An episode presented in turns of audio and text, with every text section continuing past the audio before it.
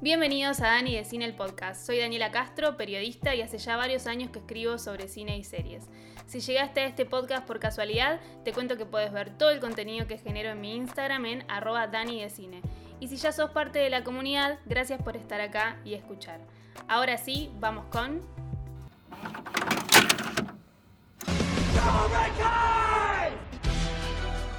La recomendación de la semana, Cobra Kai. Si estuviste viviendo dentro de una burbuja y jamás escuchaste hablar de esta serie, te cuento que Cobra Kai la rompió durante la cuarentena, pero en realidad ya hacía algunos años que se había emitido. Allá por 2018, esta secuela de Karate Kid tuvo su estreno como una serie web en lo que era YouTube Red, que ahora es YouTube Premium, y que es esa suscripción paga de YouTube en la que puedes ver videos sin publicidad y con contenido original. Was that like taekwondo or something? It's karate. Do you think you could teach me?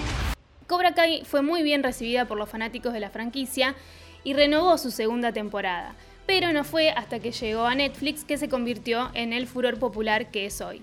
Y sí, tenemos que reconocer la masividad del gigante rojo para este tipo de contenido. El éxito de Cobra Kai fue tal que personas como yo, que en su vida habían estado interesadas por las películas de Karate Kid, se volvieron fans de la historia. Les juro que todavía no sé cómo estoy haciendo este podcast y hablando del fanatismo que tengo por Laruso y Johnny Lawrence. Para los que todavía no vieron Cobra Kai, les cuento que se ubica 34 años después de lo que fue la película original Karate Kid. Y sigue la historia de Johnny Lawrence, que busca darle un nuevo sentido a su monótona vida reabriendo el dojo de karate Cobra Kai. No. I'm gonna be your sensei. Y así genera una nueva rivalidad con el exitoso Daniel Laruso, su eterno enemigo, con quien lucha por mantener el equilibrio en su vida sin la guía de su mentor, el señor Miyagi.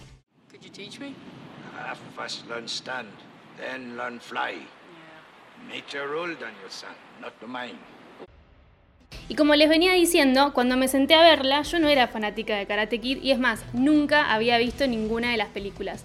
Pero me enganché rapidísimo con la historia porque tiene muy buenos recursos para que cualquiera que más o menos sepa por dónde va la historia pueda ver la serie y engancharse sin problemas.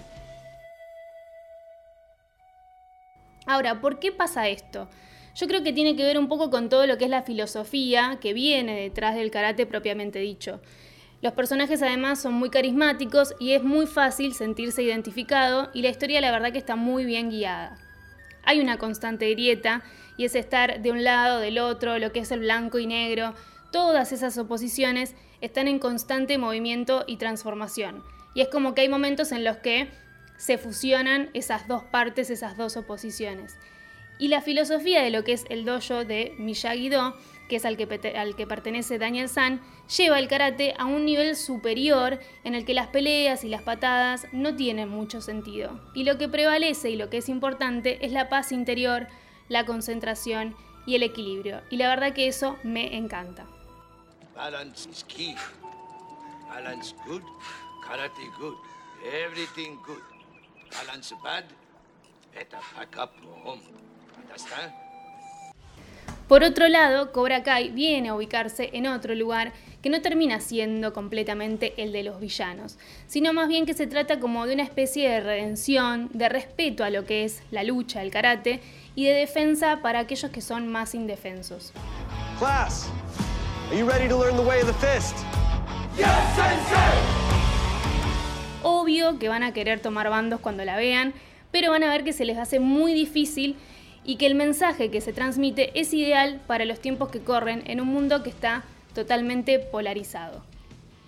Cobra Kai se ve rapidísimo, los capítulos son de media hora, te vas a reír, enojar, emocionar y te juro que vas a querer maratonear todo el universo de Karate Kid aunque nunca las hayas visto.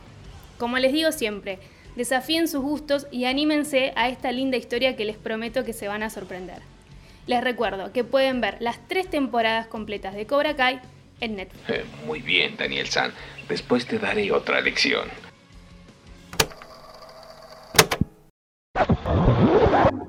Bonus track.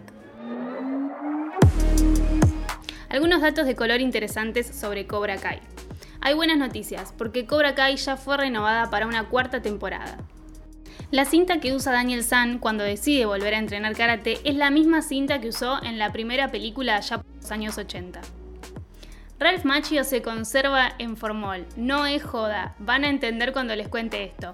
Cuando filmó las de Karate Kid tenía 23 años e interpretaba a un joven de tan solo 17, y en la segunda ya estaba casado.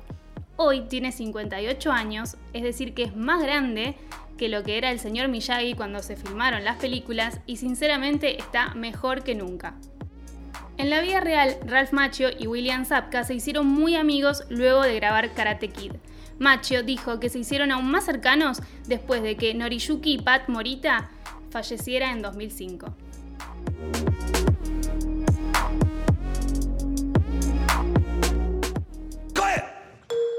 Si te gustó este podcast, puedes seguirme, compartirlo y recomendarlo con amigos. Además, podés seguirme en mi Instagram arroba Cine, donde comparto contenido diario sobre cine y series, y donde podés dejarme sugerencias para futuros capítulos. Gracias por estar ahí y nos escuchamos en 7 días.